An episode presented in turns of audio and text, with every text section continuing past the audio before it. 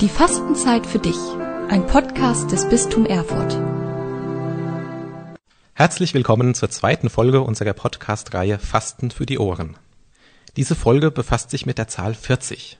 Am Beginn der österlichen Bußzeit, wie die Fastenzeit ganz offiziell heißt, liegen nämlich 40 Tage bis Ostern vor uns. Aber warum gerade 40? Darüber spreche ich heute mit Carla Riechel und sie wird sich Ihnen, den Hörerinnen und Hörern, nun erst einmal vorstellen. Hallo Carla. Hallo Niklas, grüß dich. Danke für die Einladung. Bin gespannt jetzt auf diese Zeit, auf dieses Gespräch hier miteinander. Ja, mein Name gerade schon gefallen, Carla Riechel, bin im Eichsfeld geboren, hier im Bistum in Thüringen aufgewachsen, habe Theologie und Pädagogik studiert in Erfurt und in Münster. Meine erste Stelle war dann im Familienzentrum auf dem Kerbschen Berg und jetzt bin ich schon seit fast 15 Jahren in der Leitung des Bildungshauses St. Ursula hier in Erfurt tätig. Das heißt konkret, ich habe die Verantwortung für die Geschäftsführung des Hauses, aber auch für die Programme und konkret auch für einige Kurse, die ich selbst auch gestalte und verantworte. Auch zu fastenzeitlichen Themen? Weniger, wir haben keine expliziten Kursangeboten zum Thema Fastenzeit, aber in unseren Kursen, die auch in der Fastenzeit laufen, spielt es natürlich immer auch eine Rolle mit. Außer der Zeit, weil unser Haus geschlossen ist. Man kommt nicht drumherum um die Fastenzeit. Aber bevor wir da noch weiter drüber sprechen, möchtest du einen Tee? Sehr gerne. Da hätte ich im Angebot Brennnesselmischung, Minze, Waldbeere, spanische Orange, allgemein Früchtetee, was darf es denn sein? Waldfrucht, oder? Hast du Waldfrucht genannt? Ja. Genau. Waldbeere, ja. Waldbeere, Waldbeere. Mhm. Na klar, mache ich gerade mal fertig. Das ist ich nehme die spanische Orange. Und darf es dann auch Zucker sein, Carla? Nein, nein, Zucker nicht. Nur jetzt das nicht, hat, oder?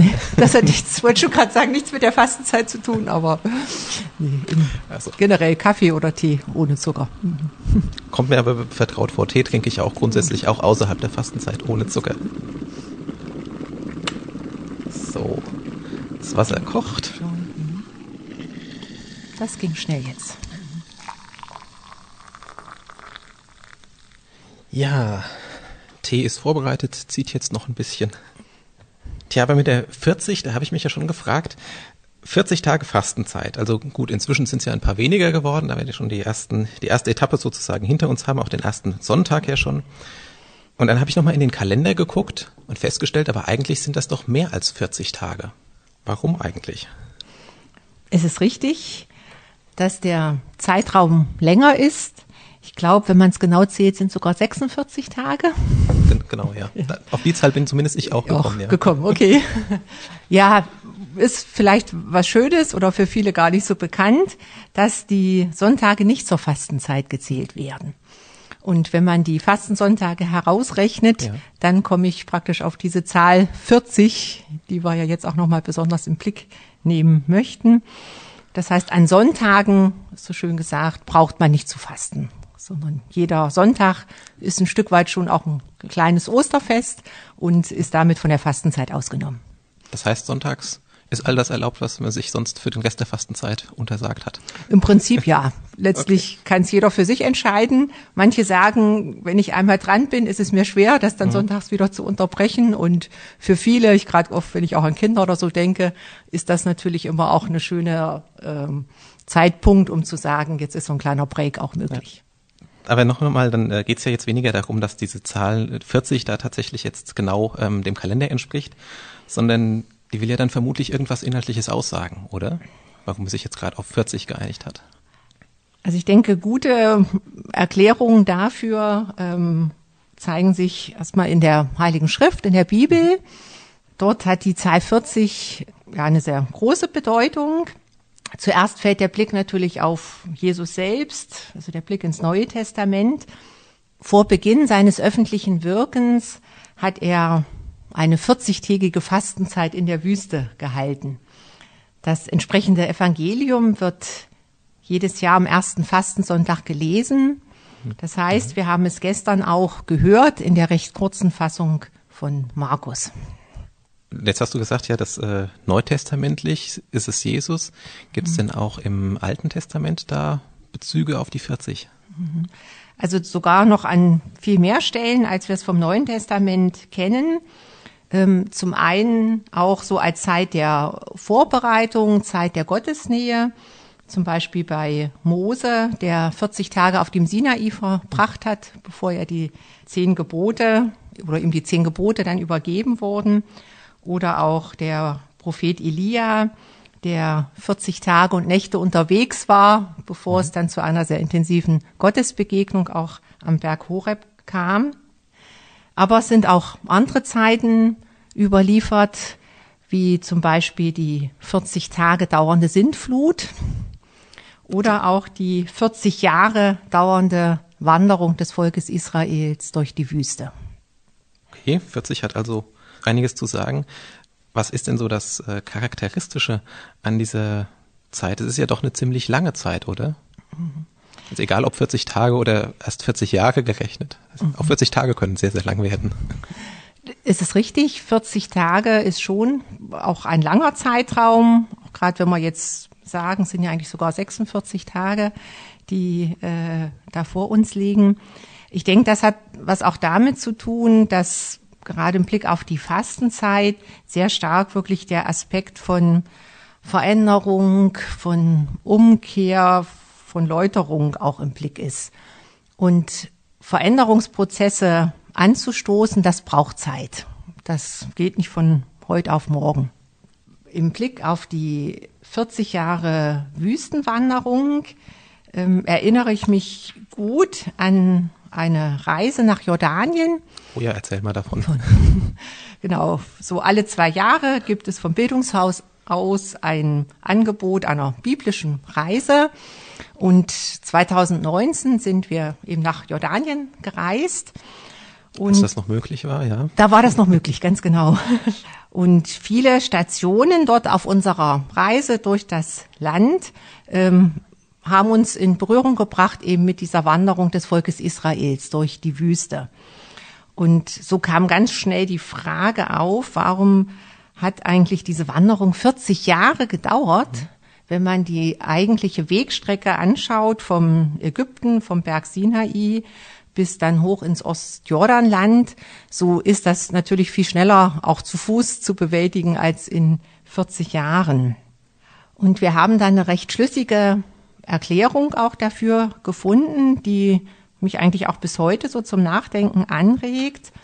Und zwar, dass diese Wüstenzeit, diese 40 Jahre wirklich mehr waren einfach als eine physische Reise, sondern dass es wirklich auch einen Veränderungsprozess brauchte, nämlich in der Entwicklung von einer Gruppe befreiter Sklaven ja. hin wirklich zu einer starken Generation, zu dem neuen Volk Israel, was dann ja. wirklich auch bereit ist, dieses gelobte Land einfach in, zu besiedeln und zu gestalten.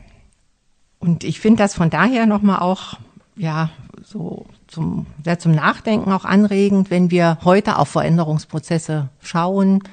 Ich denke, in der Gesellschaft bei der Frage nach äh, Nachhaltigkeit, Klimawandel, auch in der Kirche, sicher auch in meinem persönlichen Leben, einfach so die Erfahrung, äh, Veränderung braucht Zeit. Es braucht oft einen langen Atem, bis überhaupt was auch in die Wege kommen kann. Hm. Das passt sicherlich. Und zum Thema Veränderungen fällt mir auch ein, die äh, Fastenaktion von Miserior, die ja immer am ersten Fastensonntag eröffnet wird. Letztes Jahr, weiß ich noch, kurz bevor Corona kam oder so richtig ausgebrochen ist vielmehr, hatten wir ja die Eröffnung der Fastenaktion hier in Erfurt. Dieses Jahr war sie dann in Hildesheim. Aber es steht unter dem Leitwort, es geht anders. Also auch da ist ja so dieser Blick auf Veränderungsprozesse ein bisschen gelenkt. Ich glaube, am Beispielland von Bolivien mhm. geht es in diesem Fall besonders darum. Aber da ähm, würde ich auch sagen, da ist die Fastenzeit auch ein Punkt, an dem man eben nochmal schauen kann, wo kann ich mich vielleicht eingehend verändern, auch nochmal den, die Welt insgesamt, äh, die globalen Zusammenhänge und meinen Beitrag dazu nochmal in den Blick zu nehmen. Mhm. Also ich fand das auch einen sehr gelungenen Slogan, wenn man so sagen möchte. Es geht anders. Äh, hat mich sehr auch angerührt gestern, als ich noch mal Näheres auch dazu gehört habe oder erfahren habe im äh, Gottesdienst. Und wie du schon gesagt hast, kann ich mich natürlich sehr gut erinnern an die Eröffnung der Fastenaktion im letzten Jahr, weil ähm, die Gruppe, ja, die Geschäftsführung auch von Miserior bei uns im Bildungshaus auch untergebracht war und von da aus auch viele Aktivitäten bei uns im Bistum gestartet hat. Von daher ist so eine gewisse Nähe da. Und ich weiß auch von einigen Erfurtern, die sich auch symbolisch auf den Weg der Wallfahrt des Hungertuchs gemacht haben in Richtung Hildesheim. Genau, aber wichtiger wirklich, glaube ich, so diese Frage wirklich von Veränderung heute. Und äh, da fände ich eben schön, auch von diesem, es geht anders, ähm, was selbst einen so zum Nachdenken bringt, anders fasten, anders unterwegs sein, anders einkaufen. Zumal wir ja schon seit eigentlich seit einem Jahr irgendwie sehen, dass es anders gehen muss, irgendwie, dass vieles von dem, was wir gewohnt ist, halt äh, nicht so funktioniert, wie man es äh, üblicherweise vor der Pandemie getan hat. Von daher stand, glaube ich, auch für viele zu Beginn dieser Fastenzeit die Frage, auf was kann ich jetzt noch ähm, verzichten? Ich muss schon auf vieles verzichten, auch im Laufe der, äh, des vergangenen Jahres. Und ähm, jetzt nochmal anders oder mehr. Aber da gefällt mir eben gerade so dieses anders, ne? sich ja. doch nochmal so zu fragen, was kann ich vielleicht anders tun, auch in meinem Leben, mich anders verhalten, um eben auch, äh, sag mal so, der einen Welt anders gerecht zu werden.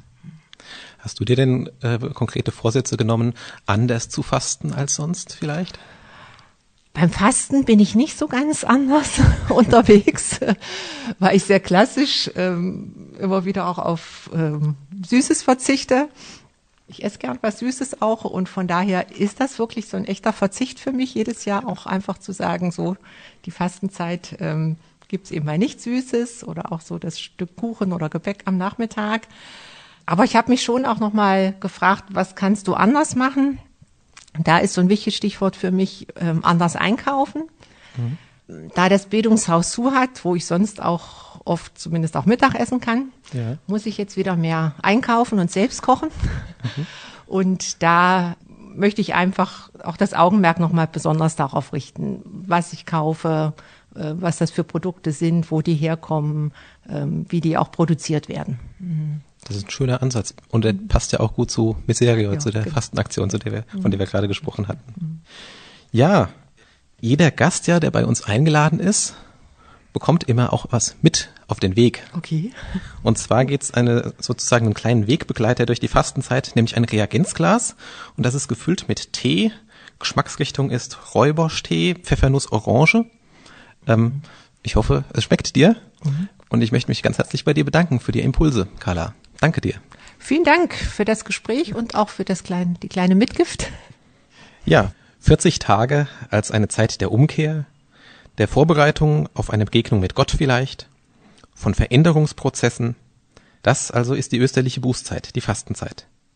In diesem Sinn gute Vorbereitung und gute Veränderung. Fasten für die Ohren, ein Podcast des Bistum Erfurt.